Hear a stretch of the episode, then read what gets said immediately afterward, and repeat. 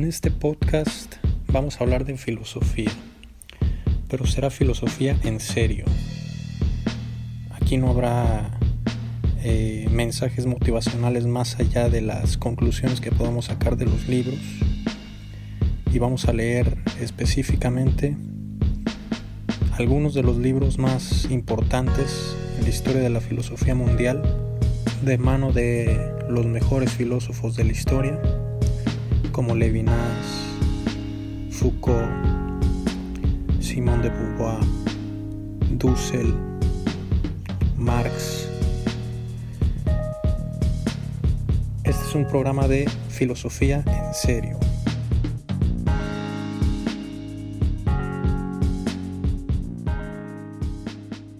Vamos a continuar con totalidad infinito. Nos quedamos en que la negación del yo por sí mismo es uno de los modos de identificación del yo.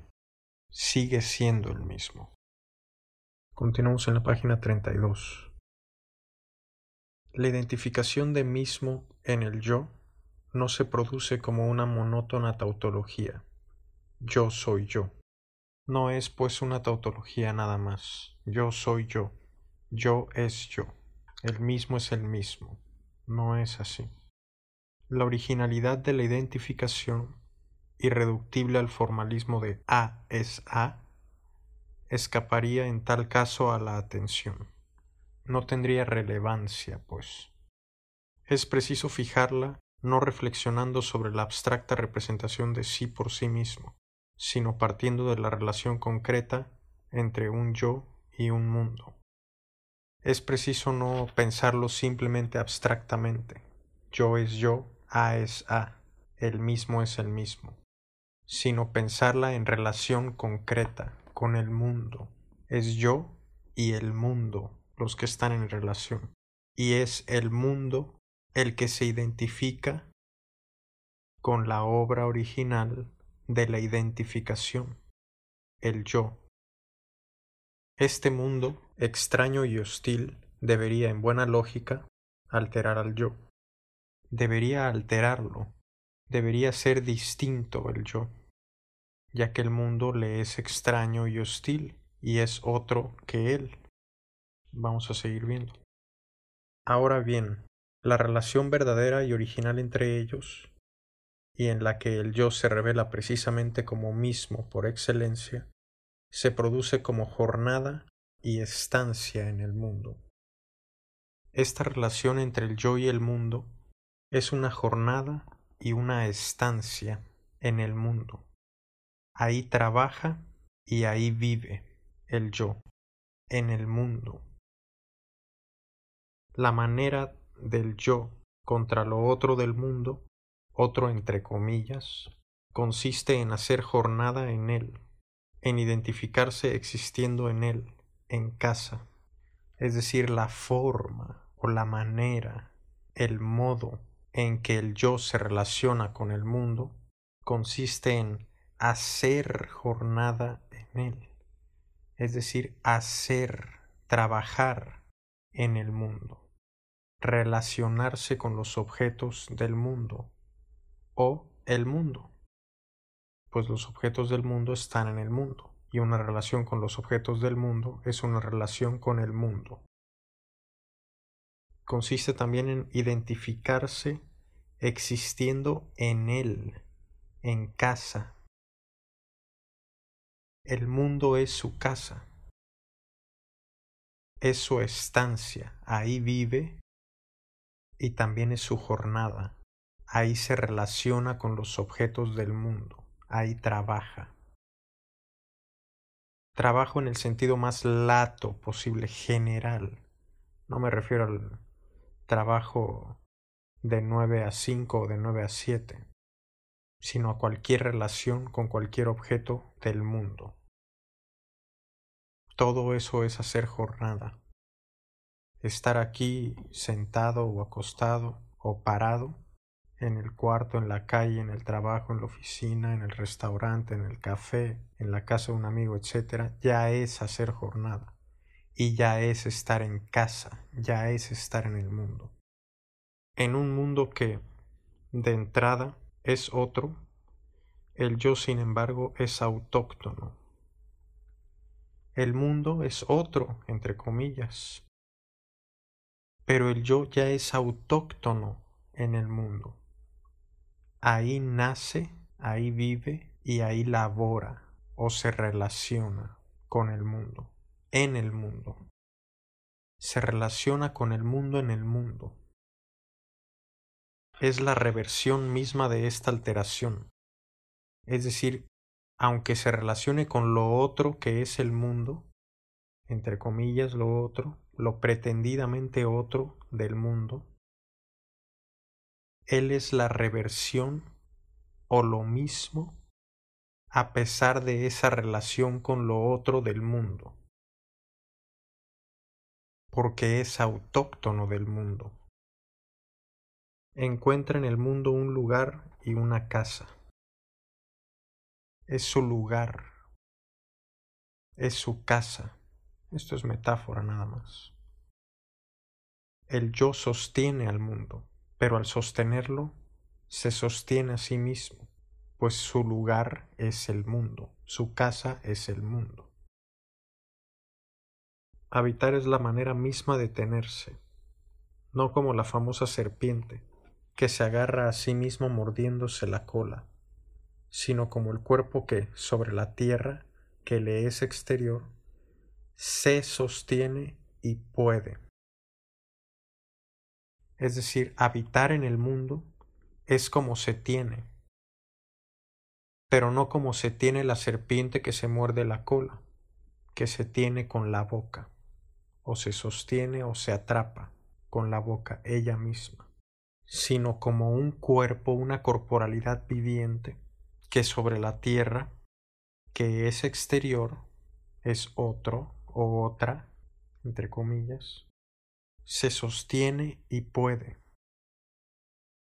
Así como la tierra nos sostiene físicamente, Así el mundo nos sostiene, pues es una corporalidad que necesita sobrevivir. Y el mundo sostiene al ser humano. Con trabajo exige trabajo la vida, reposición de energía, y la obtiene del universo, pero el universo no es el mundo. Pero aquí esta metáfora de sostenerse cabe exactamente con la analogía de trabajar para sobrevivir. Así el ser humano, la persona, el yo, sostiene al mundo y al sostenerlo se sostiene a sí mismo. Pues el yo necesita un mundo que habitar, pues es su casa. Además, ahí mismo puede. Es el lugar en donde el yo puede, el único lugar en donde el yo puede hacer cualquier cosa. Es el lugar en donde el yo ejerce su libertad. El en casa no es un continente, sino un lugar en el que yo puedo, en el que dependiendo de una realidad otra, el mundo, soy a pesar de esta dependencia o gracias a ella. Es los dos. Tengo una dependencia del mundo, así como tengo una dependencia de trabajar para reponer energías y seguir sobreviviendo o viviendo. Y gracias a esa dependencia o a esa necesidad es que puedo seguir viviendo. Uno es a pesar de la dependencia del mundo y uno es también gracias a la dependencia del mundo. Ahí están las dos analogías perfectas, la filosófica y la económica. Gracias al trabajo sobrevivo. A pesar de la dependencia del mundo, soy. Gracias a la dependencia sobrevivo. A pesar de la dependencia, soy. Basta andar, basta hacer, para agarrar cualquier cosa, para coger, para aprender como se aprende con las manos, o para tomar. Eso es todo lo que basta para poseer el mundo. Claro que hoy con las leyes, con una cultura y civilización desarrollada, tenemos reglas y no se puede tomar cualquier cosa. Sería robo. Pero en un principio, en el origen de la humanidad, nuestro origen, simplemente basta tomar de tu casa, del mundo. Y con el tiempo se van haciendo reglas, leyes en comunidad, que se hacen también autónomamente, libremente. Nos ponemos de acuerdo y empezamos a crear reglas, reglas que no existen en el cosmos, solo en el mundo. El cosmos no me impide tomar las cosas, lo que me impide es las reglas del mundo vigente. Todo en cierto sentido está en su lugar todo, a fin de cuentas, está a mi disposición, hasta los astros. Si hago ciertas cuentas y por poco que calcule los intermediarios o los medios. Todo está a disposición de uno o del uno, del mismo, del yo, porque todo está en su casa, hasta los astros, al simplemente admirarlos, al verlos, ya los tomamos con el pensamiento al menos, ya los incorporamos, ya los comprendimos, ya los aprendimos, ya entraron al mundo. El lugar, el medio, ofrece medios. Es decir, el mundo ofrece objetos. El mundo tiene objetos. El mundo está poblado de objetos. El medio, el mundo, ofrece medios, objetos. El mundo es nuestro medio. Así como los peces viven en el agua, nosotros vivimos en el mundo. El mundo es nuestro medio y ese medio ofrece medios para continuar viviendo en el mundo hay que cazar, hay que recolectar, hay que trabajar, que desde la caza y recolección de frutos verduras hasta el trabajo más complejo que se realiza hoy, son trabajo todos. Solamente son distintos tipos de trabajo, pero son trabajo. ¿Para qué? Para reponer las energías necesarias para seguir viviendo. El medio, el mundo, ofrece medios. Todo está aquí, todo me pertenece. De antemano está todo tomado con la toma original del lugar. Claro. Es claro. Todo está tomado ya. Todo está ya agarrado. Cuando se agarra o se toma el lugar. ¿Cuál es el lugar? El mundo todo está prendido, comprendido. Aquí la palabra comprendido está separada en dos, en el sufijo com y en la palabra prendido, así como se aprende las cosas, también se comprenden, es decir, se toman junto a. ¿A quién? Al yo o a qué al yo. La posibilidad de poseer, o sea, de suspender la alteridad misma de lo que no es otro más que de entrada los objetos del mundo, y otro respecto de mí, es la manera de mismo, es decir, la posibilidad de poseer